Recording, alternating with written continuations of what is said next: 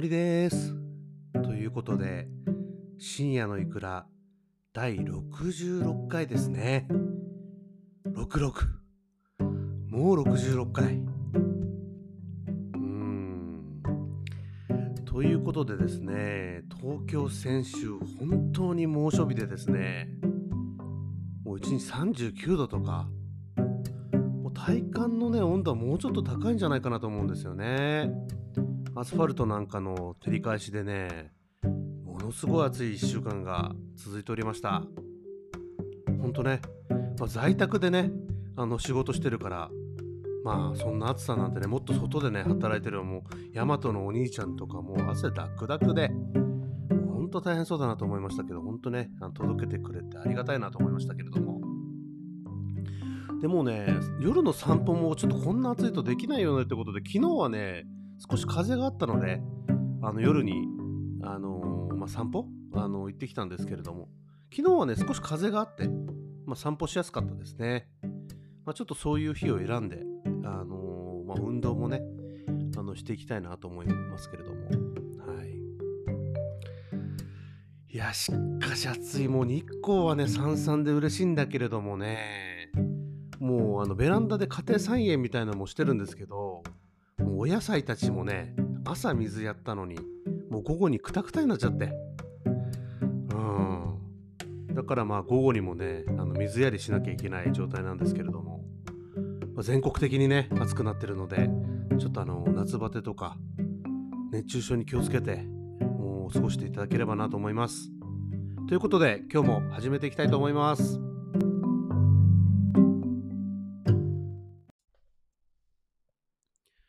モスキートーン、ご存知でしょうか？まあ、唐突すぎるだろうと。いきなりモスキートーン言われてもなと。昨日ね、あの、知人と話してて、なんかそういう、なんていうの、高周波の音聞こえるみたいな話になって、聞こえます？皆さん。モスキートーン。あのーモスキートーンってあの高周波の音。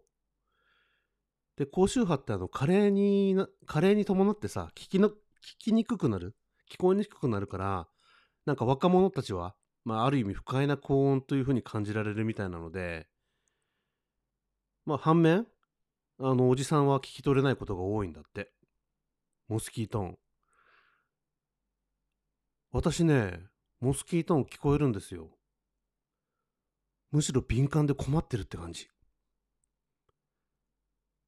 まあ、だからどうしたって話なんだけど、よくあの店舗前とかさ、あのーまあ、繁華街が多いと思うんですけど、まあ、若者がまあたまらないように、まあ、まあ、追い払うっていうの？まあ、そういう音を発して、まあ、装置がね、結構設置されてるんですよね。だからね、まあ、結構繁華街行くとね、モスキートーン感じるんですよ。まあ、渋谷なんかなんか特に多いですよね。気持ち悪くなっちゃうの。だから前ね、なんか繁華街かなんかの飲食店？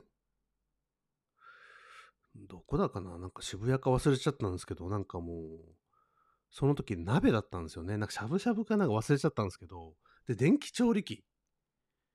普通ね、電気調理器からモスキートーン聞こえるなんてことないんですけど、なんか壊れてたのかな？なんかすっごいね、高周波の音がもう鳴ってるなっていう感じで、さらにビルからのモスキートーンでね、もう頭フラフラというか、なんて言うんだろうな。もうデジャブ見てるみたいな感じになっちゃって。そういうようなことがね、あるんですよね。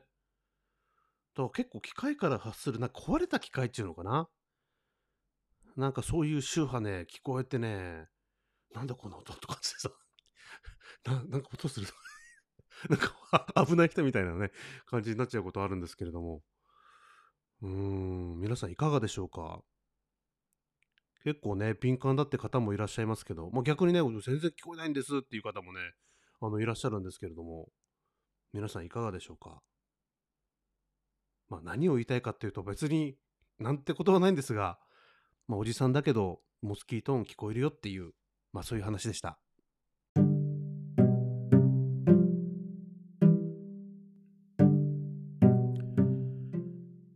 はい話題は一転ということで実はですね6月の30日からマイナポイント第2弾始まりましたねでマイナポイント第2弾って何て何かっていうとですね、まあ、マイナンバーカードをま健康保険証に使えるようにできできるんですけれども、まあ、それに登録するとまあ7500ポイント。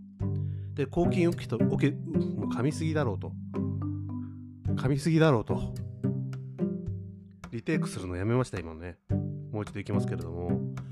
公金受け取り、まあ、あの国からのね給付金とかの受け取りってことですけれども、まあ、そういった口座、まあ、事前に登録しておくことで、まあ、7500ポイントと。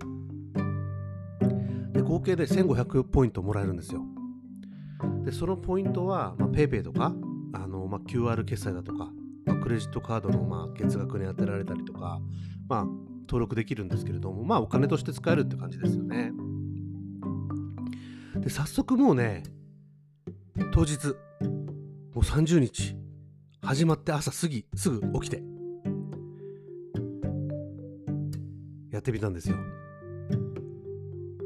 本当にね、簡単でしたね。でね、iPhone でマイナーポータルっていうアプリあるんですけれど、まあ、それ使ってマイナンバーカードを読み込んで、まあ、健康保険証と公金受取の口座をですね、登録して完了と。ものすごく早かったです。健康保険証の登録なんて何も入れなくていいの？みたいな。はい、登録完了しました。みたいな。ものすごく早かったですね。これでいいのって逆に心配するぐらいした。で次にね、受け取りの作業、この7500ポイントのかける2、えー、受け取りのね、登録作業っていうのがあってですね、まあ、ネットとかでは、マイナポイントのアプリから登録してね、みたいな感じでですね、あるんですけれど、それだと実は作業時間がちょっとかかりますね。今混み合ってるので。作業の時間ですね。登録作業というよりは、自分が作業する時間がね、ちょっと長くなるんですよ。例えばね、PayPay に、まあ、1万5000ポイント入れたいとしたらですね、そのマイナポイントアプリからももちろん登録できるんですけれども、逆にね、PayPay のアプリからも登録できるんですよ。で、PayPay のアプリから入るとですね、待ち時間みたいのがなくてです、作業の待ち時間ですね。すぐもう作業できちゃいます。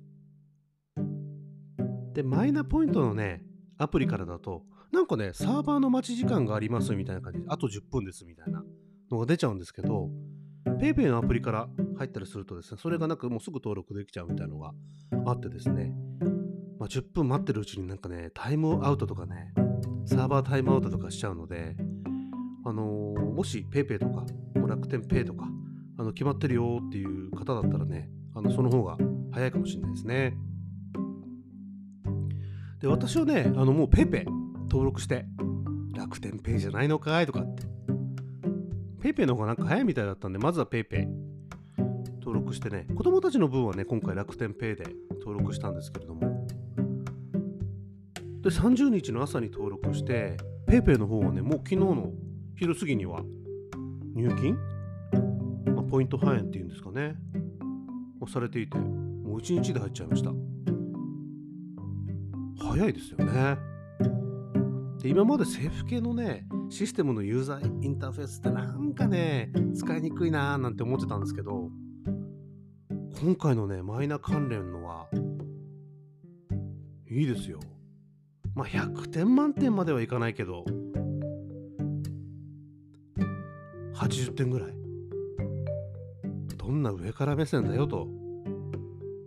でもね、今までのセーフケアプリとはちょっと違ってて、ちゃんとしてるなーって思いましたね。ということで、マイナポイント、ぜひ、お得ですよね。家族4人でいくらになります？はい。ぜひやってみてください。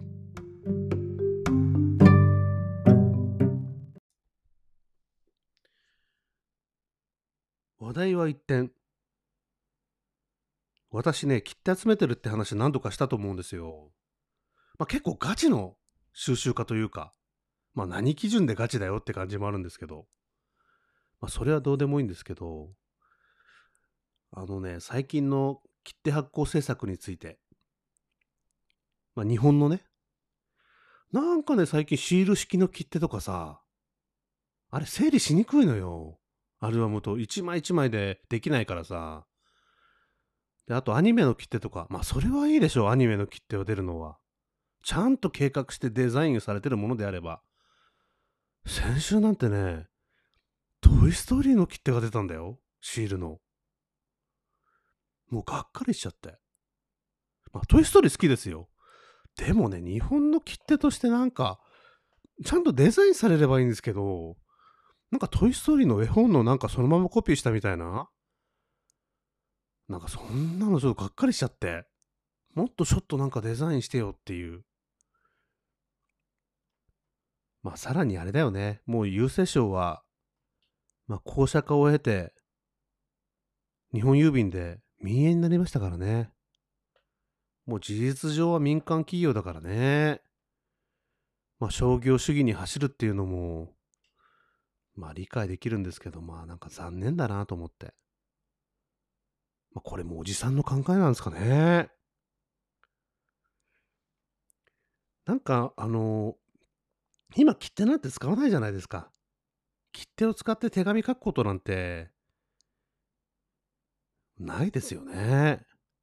なんかあえて書きたいなとも思うんですけど。で、まあ国際郵便なんかもまあ昔はね、結構切手貼ってやってたと思うので、切手ってね、その国の顔なんですよ。切手一枚でね、その国のカルチャーとかね、もう歴史とかさ、印刷の技術、そういうものをね、もう世界に示すものなんですよ。切手一枚で、日本とはこういう国です、みたいなね。ちょっと大げさかもしんないけど。なんかね、そういうのがね、寂しいなと思って。で、なんか公社化されてたりとか民営化されてる国って結構まあ郵便事業は多いんですけど、まあ世界で一番最初に切手を発行した国、まあイギリスなんかはですね、まあスター・ウォーズの切手とかね、まあ結構アーティストの、なんかクイーンとかの切手が出たりするんですけど、なんかね、日本と違って、ちゃんとデザインされてんだよね。なんかおしゃれなデザインに構成されてて、うーん、そこがね、なんか違うの。まあ、やり方が違うっていうかな。だから日本の切手見てみていただきたいと思うんですけど、まあ、鬼滅の刃とかね、まあ、去年出ましたけども、なんか、ジャンプコミックの切り抜きやみたいな なんかそんな感じがあってね、なんかちょっと深さっていうかな。そういうデザイン性の深さが全く感じられないの。最近の日本の切手って。だからもうほとんどもう日本の新切手って集めてなくて、過去のものまあ調達したりとか、まあ、調達っていうのもあれだけども、買ってますね。あとはもう外国の切手ばっかです。過去の、まあ、イギリスの切手とか、あのー、集めたりしてますけれども、残念だなぁと思って。だから最近日本のね、切手買ってないですけども、もうちょっと、デザインしてほしいなぁと思いました。まあ大変なんでしょうけどね、作ってる方は。ありがとうございます。作っていただいて。